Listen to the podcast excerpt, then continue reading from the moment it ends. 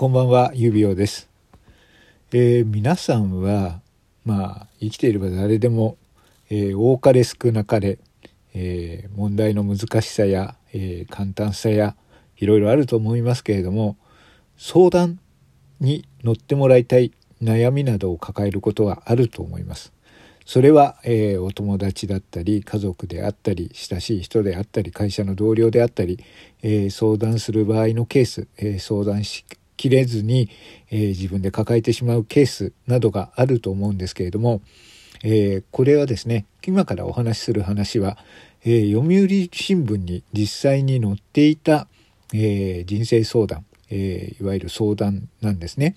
えまあこれはラジオに乗っかっているわけですから、えそういうわけでまあ公開されてしまうまあ誰かということはわからないですけれども公開されてしまう相談です。その中にはいろいろですね、えー、まあ、面白いというか興味深いものもありましたので、えー、一部今日はですね、この後、えー、ラジオ人生相談の再現などもやっていくんですが、え今回の収録に関しては、それをご紹介したいと思います。なので、えこちらをお楽しみいただければと思います。はい。それでは、え最初のこの投稿の、えものからご紹介していきましょう。えー、タイトルがですね40歳男性職場の20歳の女性に恋というものがあります。それでは相談者から届いたお便りを紹介していきましょ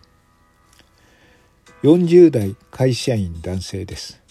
えー、妻子がありますが子供と同じ20歳の職場の女性が好きになってしまいました。私が、えー、彼女は私を見かけるたびに何度も手を振ってくれ年の差を気にせずに話もしてくれます。私の心の中に20代の自分が住み着いたようで彼女が気になって仕方ありません。彼女も私を悪く思っていないようで私が独身でもう少し若ければ交際相手として考えてくれると思います。しかし既婚者の私が彼女に何かできるわけでもなく不倫や離婚も望んでいません。彼女への気持ちが職場に知られたり、大の大人がと失笑されるでしょうし、妻に知られてしまったらと考えると、点々点。どちらかが退社したり、彼女が結婚したりして、いずれは私の気持ちにも決着がつく日が来るでしょう。その日まで悩ましい時間が続くと思うと、心が苦しく、なんとか彼女への思いを振り払いたいのです。心の中の20代の自分をどう追い出せばいいでしょうか？彼女にどう接するのが大人と男として最良でしょうか？ご相談お願いします。大阪の RO さんからの投稿のお便りでした。はい。これに関しての、えー、相談者さんの、えー、答えですね。身も蓋もない言い方をしますが、何もかもあなたの幻想です。これ、カッコ付けで幻想と書いてあります。第三者の私から見ると、全くあなたの一人相撲です。彼女はあなたに好意を持ってはいますが、それはあくまでも会社の先輩に対しての交換であって、恋ではありません。年の差を気にせずに気軽に話しかけてくれるのは、あなたに恋していないからです。勘違いをしてはいけません。今時の若い女性は物おじしません。ところがあなたの年代はこれを恋心と取り違えてしまう。あなたは自分が20代の心だからこんなことに迷うのだとお考えですが逆です。年相応の心だから20歳の異性に浮かれてしまうのです。ご自分でも承知のようにみっともないことです。こんなことに浮かれて全くだらしない。そういう自分を叱りつければよい。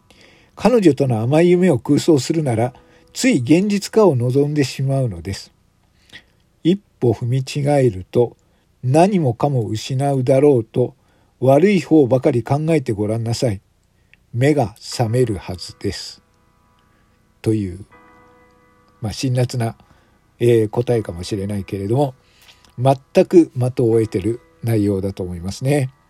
はい。それではもう一つの相談をご紹介していきましょう。定年退職期に離婚今後が不安というですねまあいわゆる老後問題のことについてのお便りです60代の男性です昨春娘の大学卒業と私の定年退職を機に離婚をし家を出ました夢も希望もなく漠然とした不安を抱えています。妻や同居の義母とは仲が悪く10年以上口を聞いてもいませんでした。食事も一人風呂やトイレ以外は自室を出ることもありませんでした。家の改築や家電の購入娘の進路などについて一切相談がなく娘からの事後報告と費用の請求があるだけでした。今は地方の古い借家に一人で住んでいます。少しばかりの年金とアルバイトの給料で生活し娘の教育ローンの返済もしていて貯金はありません。妻側についた娘には半年前に携帯電話を変えられ連絡が取れなくなりました。好きだったパチンコは10年前に辞めて趣味はなく、酒やタバコもやりません。友人もおらず、平日の帰宅後や休日はテレビを見てばかり。寂しくてつまらなくて、深夜にインターネットのエッチな画像を見てしまいます。それだけが楽しみになってしまいました。このまま死んでいくのかと思うと不安です。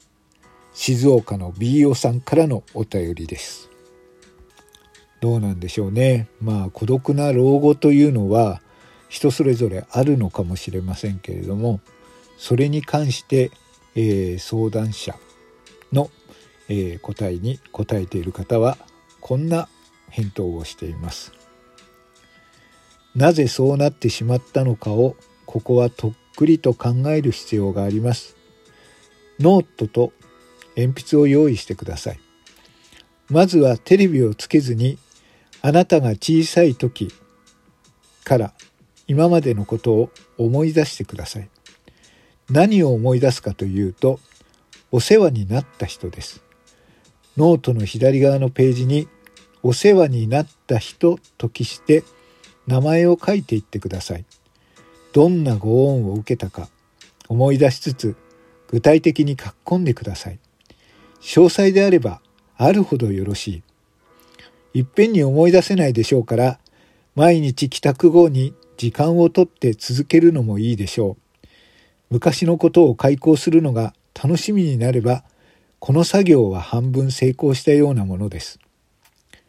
作業に慣れてきたら、右側のページには、今度は面倒を見てやった人のことを書き込んでください。ある程度書いたら、両方を読み返してください。どちらの方が書き込みが多いか比べてみましょう。これだけでご自分のことが随分お分かりになるはず。その先どうするかは自分で考えなくてはなりません。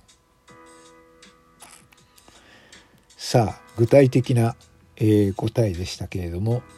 ですがやることの具体的さは考えてあの答えていますけれどもそれに対する答えというのは何も答えていないですね。ですけれどもある意味この答えというか相談は的確な気がします。どうしてこうなったのか人生というのは、えー、自分の生きてきた、えー、必ず最後にその報いというかですねその結果が、えー、現れるもんだと思います。あの寂しい人生と嘆くあなた、えー、これからじゃあ今まで自分はどう生きてきたのだろうそれを振り返ってみることでこれから先の人生がわかるのかもしれませんね。私もそんな偉そうなことを言えるわけではないですけれども今日はそんな話をしていこうかと思います。よろしければお付き合いください。指輪でした。